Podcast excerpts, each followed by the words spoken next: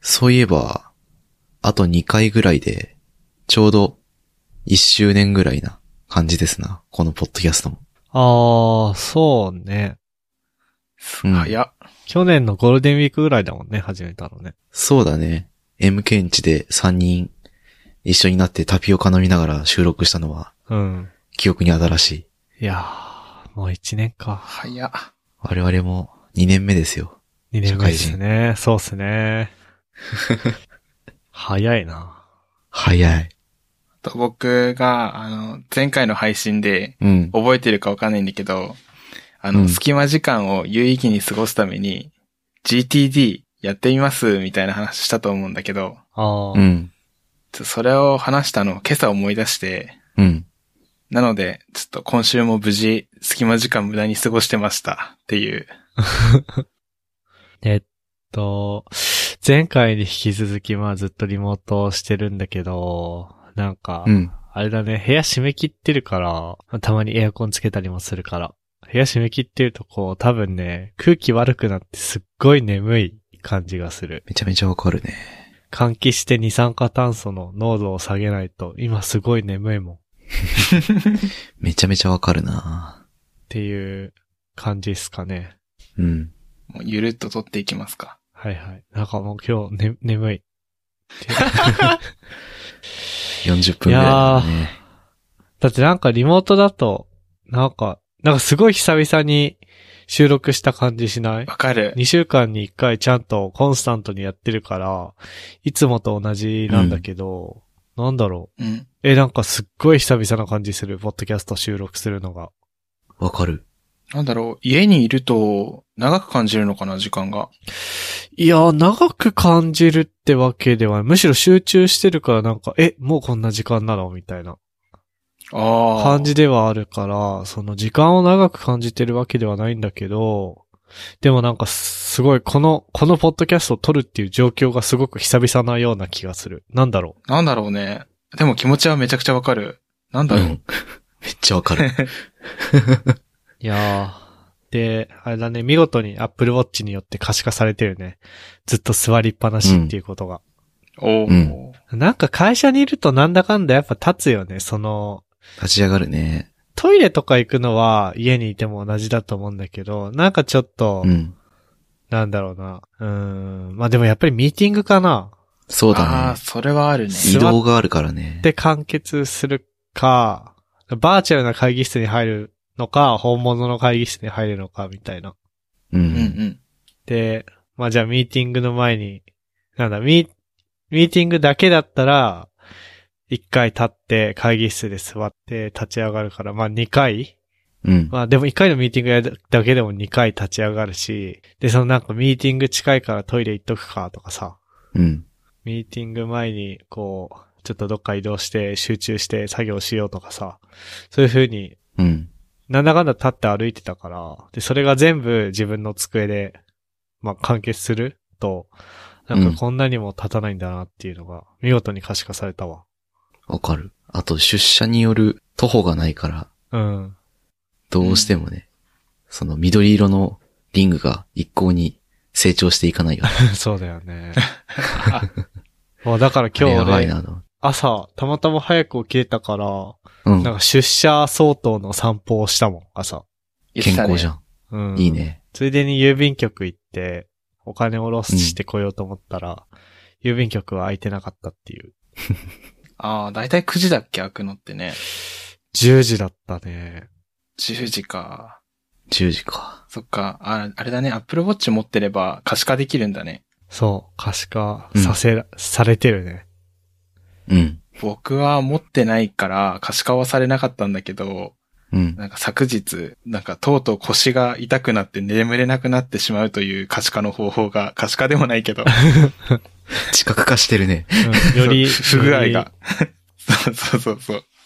り。椅子は何どんな椅子なの椅子はね、なんか、高専入る頃だから、本当に7年前、8年、何年前だの頃に買った5000円ぐらいの椅子で、ああ、やばそうん。あの、もう空気圧でさ、椅子の高さ変えるやつ、う。うん。一番上にセットしても座ってるうちにだんだん下がってくるぐらいのヘタレ具合な椅子使ってて、で、なんかすごい猫背になっちゃうから、うん。もう、うんうん。一日終わったら腰が痛えってなっちゃう椅子でね。机あ椅子買った方がいいね。そうだね。もう買わ椅ない。子買うか、マジでスタンディングデスクするかだよねい。や、本当あーあのーこの年にして腰が痛くて寝れないってなると思わなく て、け結構なショックを受けてしまってる今。うん。うん。まあ、ストレッチしたら、まあ、次の日からちょっとマシになったから、まだ若さでご了承できるんだけど、 いいね。そうそうそうそう。回復力はあるんだけど、ただ、あーこれでリモート1ヶ月目なんだよね、僕大体。うん。うん。だから、リモート始めた人で1ヶ月経ったら、雑魚椅子使ってる人はやばくなるんじゃないかっていう予想があって、奥には。そうね。っていうか、まだ、そうね机と椅子があるからさ、う。うんん。まだいい方でさ、座椅子で仕事してる人とか結構いるよ。それこそあの、まあ、ふっくんは、学生時代を過ごした実家うん。で仕事してるから、まあ学生には机と椅子必要じゃん。うん。うん。でも、このこっち出てきて一人暮らししてリモートなんて、そう、縁がなかった人とかは、座椅子どころか、その何、地べたに座ってるだけっていう人とか結構いてさ、いるいるいる。うんいやー大変ですよ、そういう人大。変結構い悲惨だなお二人は腰痛とか大丈夫こっちはまあ、うちは大丈夫。なんか、えっ、と、就職したタイミングで、引っ越してきたタイミングで、会社の先輩に古い椅子もらったんだよね。おお。で、その先輩は、なんか、アーロンチェアを買ったのかなで、もともと持ってたなんか、岡村の椅子まあ、ちょ、だからこれなんていうやつでいくらなのかわかんないんだけど、まあ、岡村の PC 用椅子だから悪くはないじゃん。悪くはないっていうか、絶対、うんなんつうの、いいやつではあると思うから、うんだから腰が痛くて辛いみたいなのはない。いいね。うんうんうん。岡村の椅子いいよね。僕はね、机はまあ、イケアの良さげな組み合わせるタイプのやつを買ってるから、デスクはあるんだけど、椅子もあるんだけど、椅子がね、結構しょぼくてね、座面が前に傾いてて、結構腰に来るタイプのやつで、うん。わあ。油断してると姿勢悪くなって、どんどんどんどん腰痛める原因になるから、頑張って足を床にちゃんとつけて、90度に曲げて、で、腰をちょっと引いて、みたいな感じで、ちゃん、ちゃんとした姿勢で座りながら作業をしてるかな。あと、なんかこ腰痛の原因として、その腰周りの筋肉が衰えすぎているっていうのがあるらしいから、ほう。う。最近プランクを、あ、プランクってそういう効果もああるれんだ。体幹でしょ体幹を鍛えるへえ。エクササイズだから、その、何腹周りもそうだけど、結局腰周りの筋肉、ケツから腰にかけての筋肉も刺激されるから、その、過度に腰の筋肉が衰えるってことを防いでくれそうだなと思って、やっている。あ、いやー、そうなんだ。なんか、うん。僕の会社で、プランクっていうチャンネルがあってさ。うん。ほで、毎日3時に、昼の3時うにん3時のプランク部っつって、アットマークチャンネルでリプライ 来て。そしたらオフィスでみんなプランクしてるよ。あの、今リモートだからリモートプランクしてる。う。いいな、リモートプランク。いいね。で、なんかこいいのね何、何らかの苦痛を自分に与えないと、うん。結局、運動しなくなっちゃう、体なまっちゃうから良くないな、的な感じで、何がいいのかで、ん何が良くてやってんのかよく分かってなかったけど、そうか、うん腰の筋肉を退化させないっていうのは重要だね。うん。そうね。そうね。あと、あれだね。椅子と机もあるし、あ、そう、んっていうか、うん、そう、椅子と机に関してはなんか、さ、うん。もう、まあ、僕とトッシーもそうだし、フックンもきっと一人暮らしするとしたらさ、たとえ、たとうえん会社がリモート禁止の会社だったとしても、自分の部屋に机と椅子は絶対置くじゃん。起きたい。ね。生活の中心にパソコンがあるから。う。うんん。でもこっち引っ越してくるにあたって、こう、なんつうの、部屋のレイアウトとかを考えるのに、こういろいろ、なんつうの、6畳の部屋で、ベッドが、ん ?6 畳の部屋のレイアウトの例はこちらとか、8畳だとこれが置けるとかさ、うん。そういうネット上の例検索して出てくる、その画像、ことごとく机がないから、うんへえ。なんかあってそうもなん、ない。ちょっとおしゃれ、おしゃれなんだけど、ノート PC1 台しか置けないようななんか、うん。なんか、 なんつうの、うん。机とか。化粧台かなみたいなやつ、ね。そうそうそうそうそう。マジかよ。だから、なんつうの、全く参考にならなかったんだけど、うん。その代わり、なんかみんなちゃんとこたつとか、ローテーブルとか、あと、僕テレビなんか、カラーボックスの上にボンって置いてんだけど、ちゃんとしたテレビ台をみんな買ってたりとか、あとソファーがあったりとか、だからベッドとテレビとソファーが、をメインアイテムとしてみんなレイアウト組んでいて、そこに机はない。マジか。うんっ。ていうのを見ると、多分世の中の一般の人たちも、まあそうなんだろうなっていう感じはするね。そうだね。で、加えて、回線ですよ、回線。はいはいい。やー、みんな申意し外と訳、ない限りなんだけどね。意外と、いや、まあ、トッシーはマンションについてる一応固定回線ではあるじゃん。うんうん、うん。なんかね、そうじゃなくてみんな意外とね、ポケット Wi-Fi だけで生活してたりとかするんだよね。なるほど。すごい考えられないな、僕らからしたら。別にディスってるわけじゃないんだけど。うん。で、なんつうの。一応その、うんと、テザリングだけで乗り切ってるわけではなくて、ポケット Wi-Fi 的なのを使っていて、一応月1ヶ月の、えっと、通信は、えー使い放題なんだけど、3日で10ギガみたいな制限が入ってたりとかしてて、はいはい。で、普通にさ、家で YouTube、休日 YouTube 見るとか、家に帰ってからネット見たりするのだったら全然問題ないけど、うん。なんか毎日毎日ビデオ通話で会議したりとか、あとなんかデザイナーさんが重いデータをこういろいろやり取りするとか、そういうのだと3日で10ギガ全然足りないから、足りないね。なんかうん。ビデオ通話でロボットになってる人とかよくいる。なるほどね。うん。難しいよね。その会社側がさ、その回線を手配してあげるみたいなことって絶対無理じゃん。現実的じゃないしさ。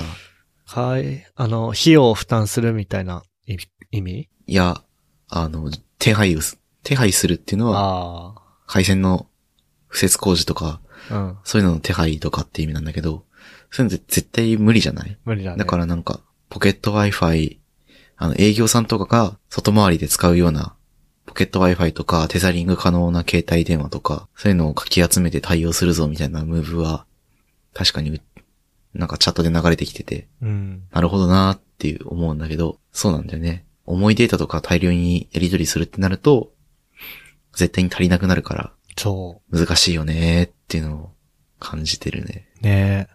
で、まあお金でさ、解決できる問題じゃないっていうか、そのなんつうの、なんか回線、うんじゃあ家に早急に光回線引いてください、お金出しますってなってもさ、うん。うん。うんちょうど運悪く引っ越し、まあもう収束しているかもしれないけど、運悪く引っ越しシーズン、新生活シーズンだからさ、うん。何もせんでも、あの、回線の工事すげえ混み合ってるし、混むね。確かに。まあ本当に最悪な時期だよ。ねいろいろ悪い、悪いというか、タイミングが悪くて、うんいろんなものが重なって、こう、いろんな人がいろんな 不便を感確かにじているなっていうのはあるね。ねえ。いやー、うん。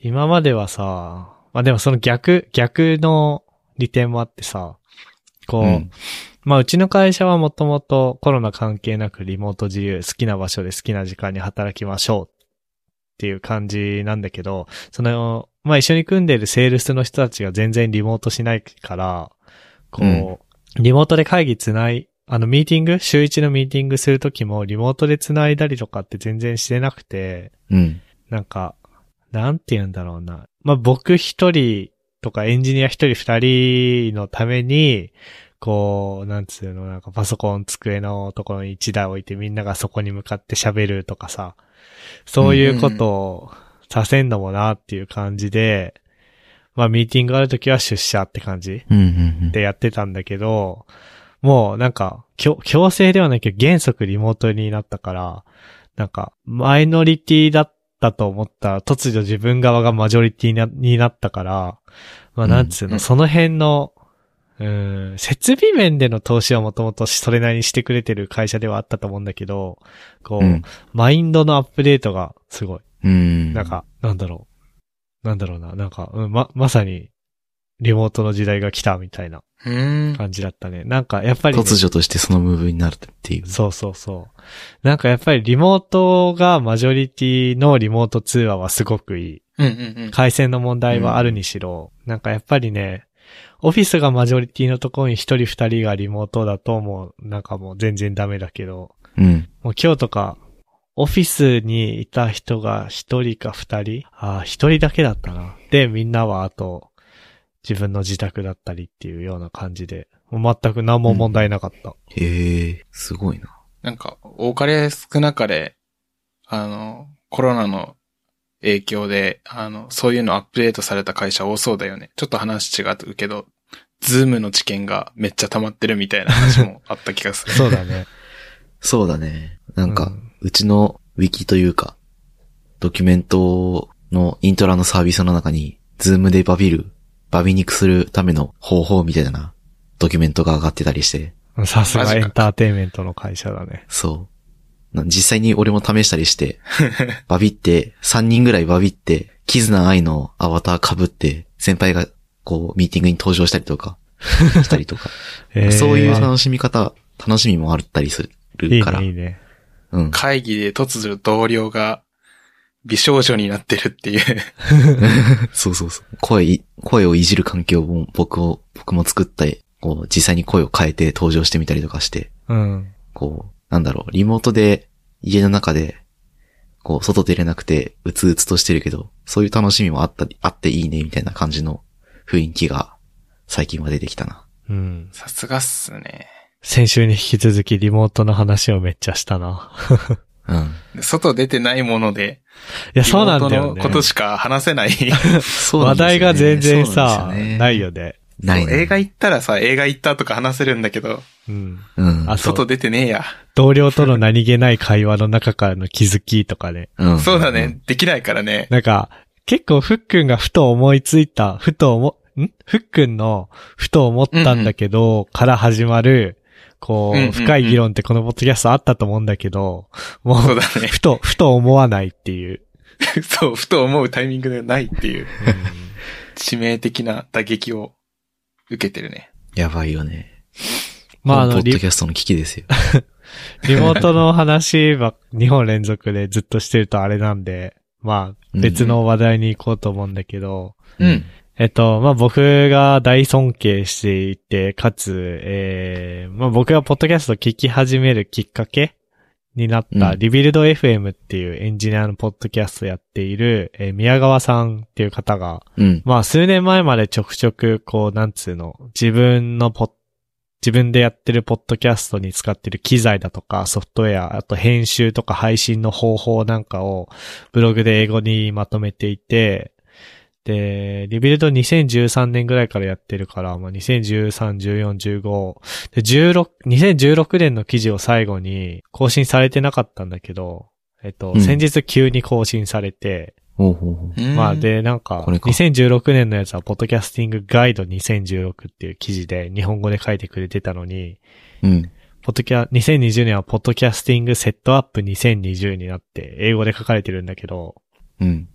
まあ、それ共有します。で、えっとね、そうね、なんかマイクは高そうなやつ使っていて、手話のうんベータ 87A とか、ベータ 57A とか、うん。まあなんかえー250ドルとか140ドルとかするようなやつ。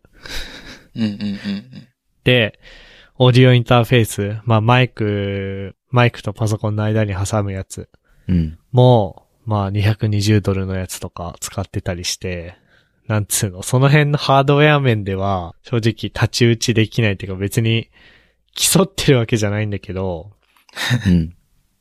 まあ、なんつうの、すご、すごいですねっていうよう な感じで、うんと、一応下の方に、あの、チーパーオルタネイティブスってことで、もっと安い代替案ってことで、紹介されている、えっと、まあ、ATR2100 系、うん。うん。 ATR2100 系を、まあ、僕らは使ってますと。うんで、えっと、この記事で紹介されてるやつは、僕らが今使ってるやつの後継版で、なんか、USB-C になってたね。うん。おー現代。 なんか僕らのやつはあれじゃん。あの、これマイクロな何端子 USB マイクロですらないよミニ USB かミニ USB。ミニ USB。うん。そうだね。まあ、日本では手に入りにくいんだけど。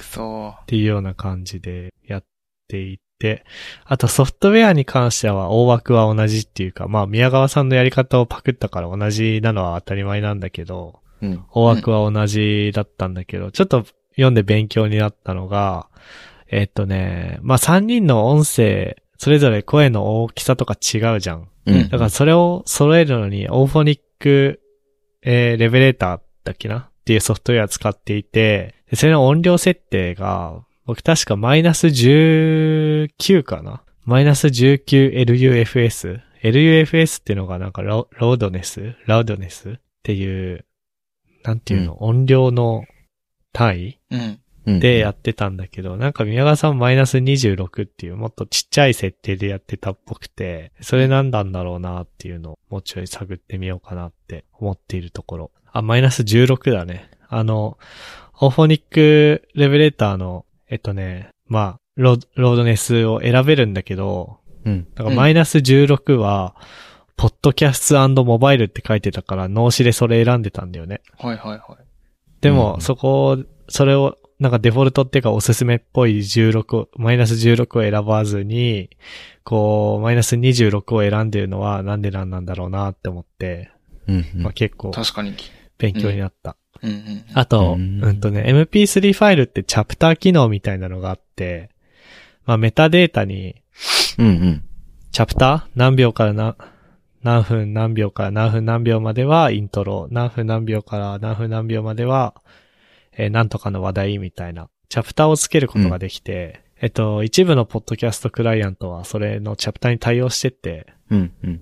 ただ、結構 MP3 のメタデータって編集するのめんどくさいらしくて、こう、完全に無視してたんだけど、えっと、僕がよく使ってる iPhone のポッドキャストクライアント、えー、オーバーキャストっていうのを作ってる、マルコっていう、マルコ・アーマントって人が、なんか、フォアキャストっていう Mac アプリを作ってて、でそれは簡単にあうのん MP3 にチャプターをつけれる。軽く使ってみたんだけど、普通に使いやすそうな UI だったんで、ううんなんか今回ぐらいからチャプターもつけていこうかなっていうふうに思いました。っおお。良いね。ていう感じかな。いやーでも、すごいよな、この人。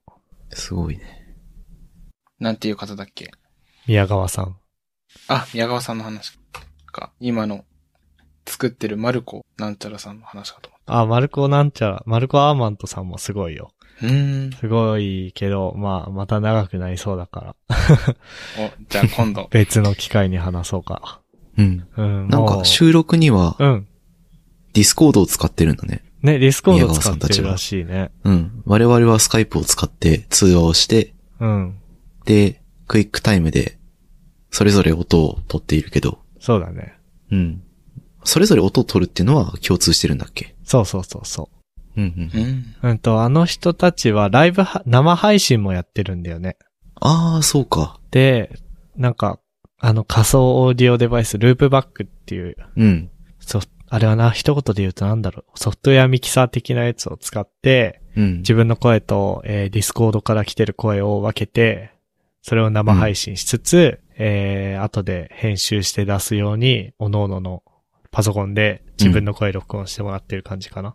うんうん。で、なるなほんど、かいろいろあるらしくて、そのスカイプとか、クイッじゃねえや、えっ、と、アップルがやってるやつなんだっけ。フェイスタイムあ、そう、フェイスタイムとか、あうとんディスコードとか、うん。スラックのコールとかもあんのかななんか、それぞれの、こう、コールアプリごとに特徴があるんだって。こう、通信が、うんうんうん。えー乱れてて、ディレイが発生してしまった時に、どう修正していくかうんうんがっつり、抜け落ちた音声を捨ててしまうやつもあれば、うん。うん。なんか、微妙に早口になって追いつくやつもあればとか、なんかいろいろものによって特性があるっぽくて、うん。面そうな白んい。だ。うん。へーあんまり俺。は掘り下げてなくて、掘り下げてないけど。うんうん。まあそうね、なんか、ソフト、その辺、この辺で僕らが使ってるソフトウェアとかも見直してみてもいいかもね。そうだね。うん、実際あのスカイプを使ってたのは、えっと、第20回までは、あの、おのののパソコンで別々に録音ってしてなくて、僕のパソコンでスカイプに来た音声を全部収録、録音してファイルにしてたんだよね。うん。で、えっと、それに eCam コールレコーダーっていう、あの、宮川さんの2016年の記事で紹介されてたやつを使ってて、うん。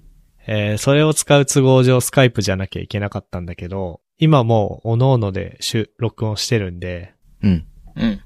なんか別にスカイプにこだわる理由はなくなったかなうん、なくなってる。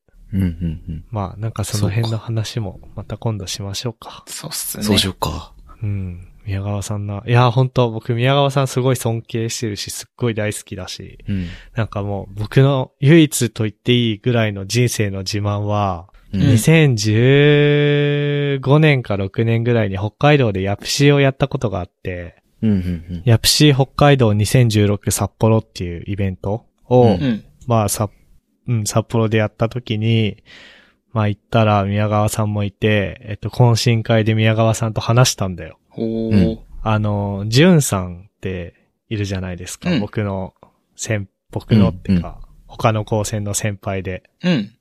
でジュンさんと、こうなんか、いや、宮川さんもここにいるんすよね、みたいな話をしたら、なんか繋いでくれて、おー。で、えー、えーってめっちゃ緊張して話して、えっと、苫小牧の高専で高専生してますって言ったら、宮川さんに、ああ、僕だけは、僕だけがいない街の、みたいな風に言われて、で、俺その時読んでなくて、僕だけがいない街を、うん。うん。 うん。もう速攻帰って、全巻買って読んだよね。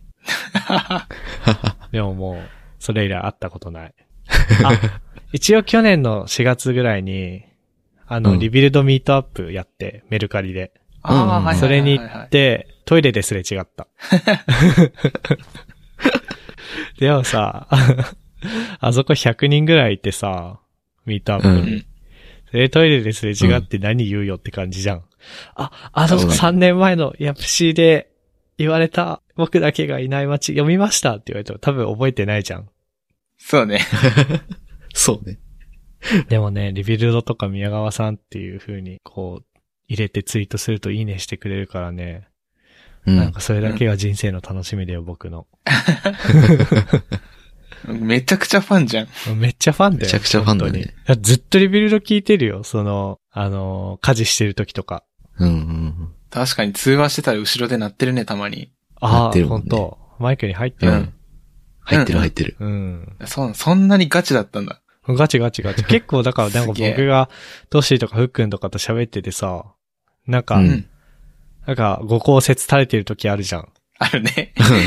あれ実は仕入れ元がリビルドだったりすることが多々あるよ。 そうだったんだ。だ。うん。だからトッシーとかフックンにはリビルドを聞いてほしくないんだけどさ。 いや、もう、もう今日から聞くわ。マ ジか。それ、あれだよ。また僕がなんか語り始めた時に、あ、それ、うん先日のリビルドで言ってたな、みたいな風になるやつじゃん。なっちゃうあ、ね。引用してるな、みたいな。でも、そのポッドキャストを始めたってか、僕でもできるなってなったのは別のポッドキャストがきっかけなんだけど、う。うんん。でもそもそもこの文化に触れたのはリビルドが初めてだね。うんっていう、なんうかん。、いいね。後半ずっすとごい僕が語り尽くしてしまった気がするが。エモいい話。いんじゃないいいんじゃないなんか図らずも、その、始まりの話をしていて、エモ いね。エモいね。まあ、い一周年近いしね。確かに。まあ、じゃあ、そんなとこっすかね。思ったよりいっぱい話したし。本当そうだだね。時間すげえ。ちょうど30分ぐらい。ちょうどちょうど、うん、いい感じ。で、うん編集して切り詰めたら多分2、3分縮むし。う。うんん。おっしゃ、 でも最初の方めっちゃなんかトッシーも僕も眠そうでうん。喋るの遅かった、 そうそ うそう。そうだよね。眠そうだった、おす聞げきえ。苦しい声を出してしまうい。やー、なんかね、こう、喋ってる途中に、喋ってる途中とかこう会話のキャッチボールをする中で、こう間が空いてしまううん。うん。うーん、つってこう3秒ぐらい、1秒2秒とか経っちゃううん。みたいなのは全然切り詰められるんだけど、うん。なんか、今日なんかみんな眠くてさ、こう単語ぶつ切りで喋ってたじゃんそうね。それうまく編集できるかちょっとわかんないな。脳みそが全然か、回転してない声が。うん。まあ、そんなわけで。うん。来週もずっとリモートそうです。うん。そうだね。しばらくリモートが続くかなう。ん。うちはなんかいつまでとか特に言われてないけど、うん。トッシーんとことかフックンのとこはど僕は12までってなってる、今のところ。うほうちは13かな。13までは、あの、可能な限りはリモートでっていう話になってう。うる。ーんう。ーん。うん。まあじゃあ、だいたい4月の第3週ぐらいから、うん。第2週か、第2週いっぱいまではリモートで、3週以降は適宜様子見つつって感じか。そうだね。うん。まあでも、どうなんだろうね。その、日が経てばなんとかなるでしょうみたいな話は、少なくともオリンピック中止によって延期なか。くなったもんね。延期によってなんかどうなんだっていう気もしてくるし、あんまりこう知識がない状態であれやこれや言って、こう墓穴を掘るのは嫌だから、詳細は言わないけど、でも、うん。どうするんだろうね。なんか、責任ある立場にいる人たちがと、とにかく大変そうだ。うんん。そうだ。ね。ちなみに僕のところ、12日ってさっき言ったんだけど、これ1回延期されてるんだよね。ああ、なんか言ってたね。うあん。ー最初は3月いっぱいだっけそうそうそう。延期実績あり。で、なんか、世の中見てると、素人目に見てもなんかどんどん広がってる気がしてうんて、うん。うん。延期されんのかなって思ってる。ねえまたおーうんい。やー、まあでも僕としては、このまま、リモート、みんな、みんなでリモート、うみん。なでリモートがすごく僕にとっては心地がいい し、えー家出れなくて辛いみたいなのも特にない。その運動不足的なやつはあるけど、まあ、それは散歩が趣味で、うでん散歩は一応、なんつうの、ダメではなさそうだから、もうなんか、うんうん。よく不謹慎かもしれないけど、結構僕にとってはやりやすい仕事。うん。ん だからうどっちでもいいやっていう感じだね。 はい。じゃあまあ、お疲れ様でしたということで。というところで。うん。えっと、ゆるふわポッドキャストを聞いていただきありがとうございました。番組に関するご意見、ご感想は、ツイッターハッシュタグ、シャープゆるふわまでお願いします。えー今回のエピソードで扱った話題やリンクは、えー https コロンスラッシュスラッシュゆるふわ .com スラッシュ23にあります。えーでは第23回 MK ふっくんとっしーでした。ありがとうございました。ありがとうあごりざがといごうまざいし。ましたた。 And now, a short commercial break.